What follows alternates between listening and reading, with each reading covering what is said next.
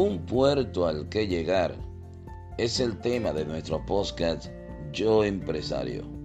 Gracias al patrocinio de Coopro Servicios, principal entidad financiera de apoyo económico a la empleomanía empresarial. Coopro Servicios. La vida es la empresa que todo ser humano necesita aprender a planear, organizar, manejar sus recursos físicos, emocionales y espirituales, con una conciencia clara de cuál es su rol en la sociedad para ponerla al servicio de los demás y lograr la felicidad que merecemos. Sin embargo, es la falta de una educación integral debidamente orientada hacia estos fines la que trae como consecuencia constante el descalabro inexorable del individuo, la familia y la sociedad. A través de este podcast Yo Empresario y de cada uno de los temas que aquí queremos compartir con nuestra audiencia, pretendemos compartir conocimientos y herramientas que van a ayudarte muchísimo. Síguenos y por favor comparte este podcast con todos tus amigos. Es tiempo de que podamos tener una mejor sociedad. Entramos con la lectura de Un puerto a que llegar. Querido hijo, sin duda recuerdas los versos del poeta que dicen, los hombres son cual naves que pasan en la noche. Qué negro está enredor el mar. Chocan las olas con el casco y producen un plañido monótono hace frío. Los astros se recatan. El viento, su látigo implacable, chasquea entre las sombras. El pobre nauta tiembla de miedo. Las heladas garras de un gran enigma en su corazón oprimen sus esperanzas. El pobre nauta tiembla de miedo. Las heladas garras de un gran enigma, eh, enigma, de un gran enigma, su corazón oprimen. Sus esperanzas gimen solas y abandonadas, uniendo a los plañidos del agua su reproche. Enredor, cuántas cosas hostiles e ignoradas. Los hombres son cual naves que pasan en la noche. Amado Nervo. Sin duda recuerdas estos versos y espero que podamos compartir esta carta, un puerto, aquel hogar. La figura usada por el poeta es exacta. Los hombres, los seres humanos, son como naves que pasan entre las tinieblas de la noche pasan y desaparecen. Pero este pensamiento, lejos de resultarte deprimente, por el contrario, debe estimularte a fin de que tu breve tránsito por la vida sea fructífero y no estéril. Todo dependerá de la manera como recorras tu camino Muchas, muchísimas personas viven sin tener un propósito definido en la vida, sin haberse fijado un puerto al cual quieren llegar. Carecen de un ideal y una vida sin ideal es como un día sin sol. La depresión parece invadirlos constantemente. El corazón se les llena de sombras y los días pasan uno tras otros sin que, sin que la tibieza de la esperanza llegue a animar la monotonía de su existencia. Navegan sin puerto. Permíteme que te recuerde las palabras de Stuart Sherman que dicen, en el caos de un millar de distracciones, el ideal es algo bendito que lo capacita a usted para olvidar todo lo demás. El ideal es la voz íntima que lo capacita para realizar lo más y lo mejor que está a su alcance. Es lo que lleva vigor y resistencia a sus fibras y lo que enciende de nuevo en sus ojos la luz de la esperanza. Es lo que nos saca de la indiferencia, del apocamiento del corazón y nos usa, o para decirlo de otro modo, nos consume adecuadamente, de modo que todo aquel, de modo que todo aquel material acumulado en la vida, sabiduría, experiencia, se enciende y da luz, calor, vehemencia y belleza. Hijo mío, para que tengas el placer de llegar, debes tener un puerto al que aspires a entrar. Y debes llevarte a ese puerto el ideal más hermoso que pudieras forjar. Te repito, te repito que debes determinar un puerto al que tienes, al que tiendas todos tus esfuerzos. El anhelo de llegar a él debe ser una parte integral de tu vida. Debe latir en tu sangre. Debe ser tu preocupación de día y de noche.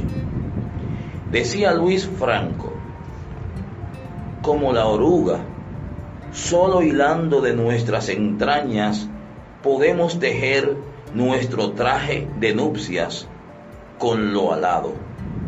Sí, hijo mío, teje en tus entrañas tu ideal con lo alado, es decir, con el bien.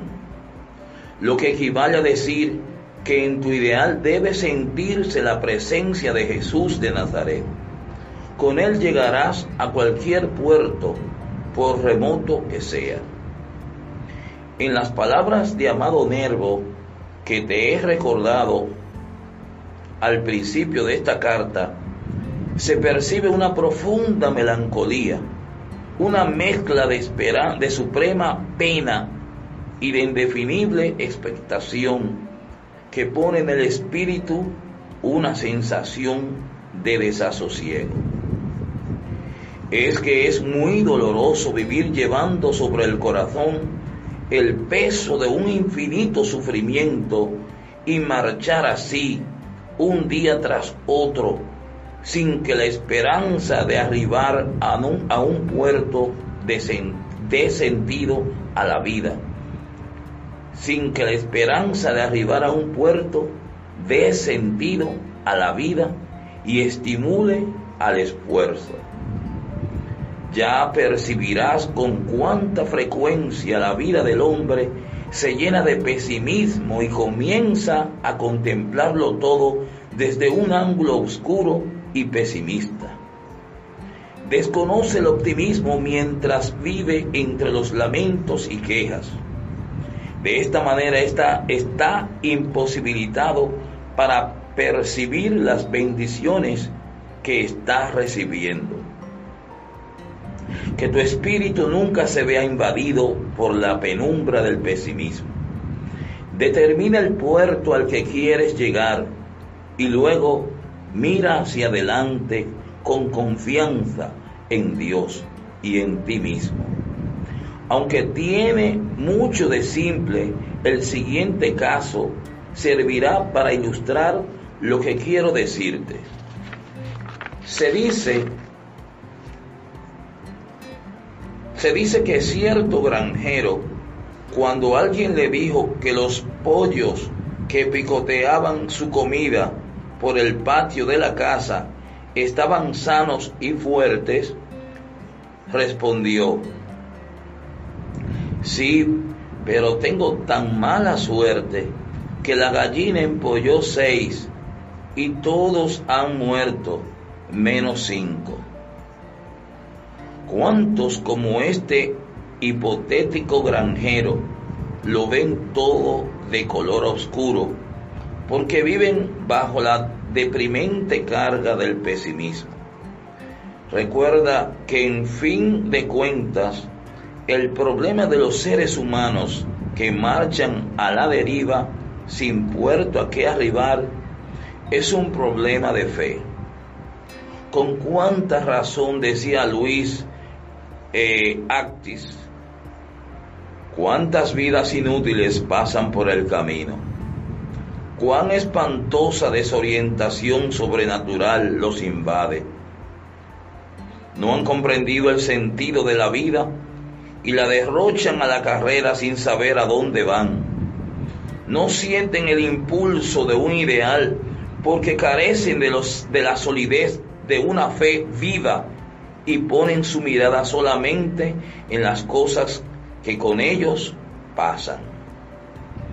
Sí, hijo mío, este problema es un problema de fe, es decir, de confiar o no confiar en Dios.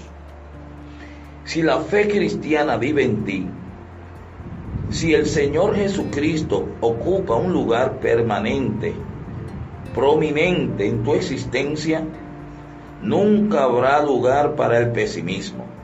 Siempre sabrás lo que quieres y con la ayuda del Todopoderoso lucharás honradamente por llegar al puerto al que aspiras. Y recuerda, que a ese puerto se llega por el camino de la vida útil, noble y cristiana. El sufrimiento y la desorientación son el resultado de vivir para lo pasajero y lo transitorio y lo puramente material. Reconoce siempre la profunda necesidad de nuestro espíritu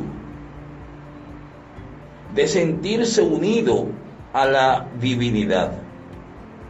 Solo cuando esa unión es una realidad, sabemos lo que es vivir de verdad. Sabemos entonces de dónde venimos y a dónde vamos.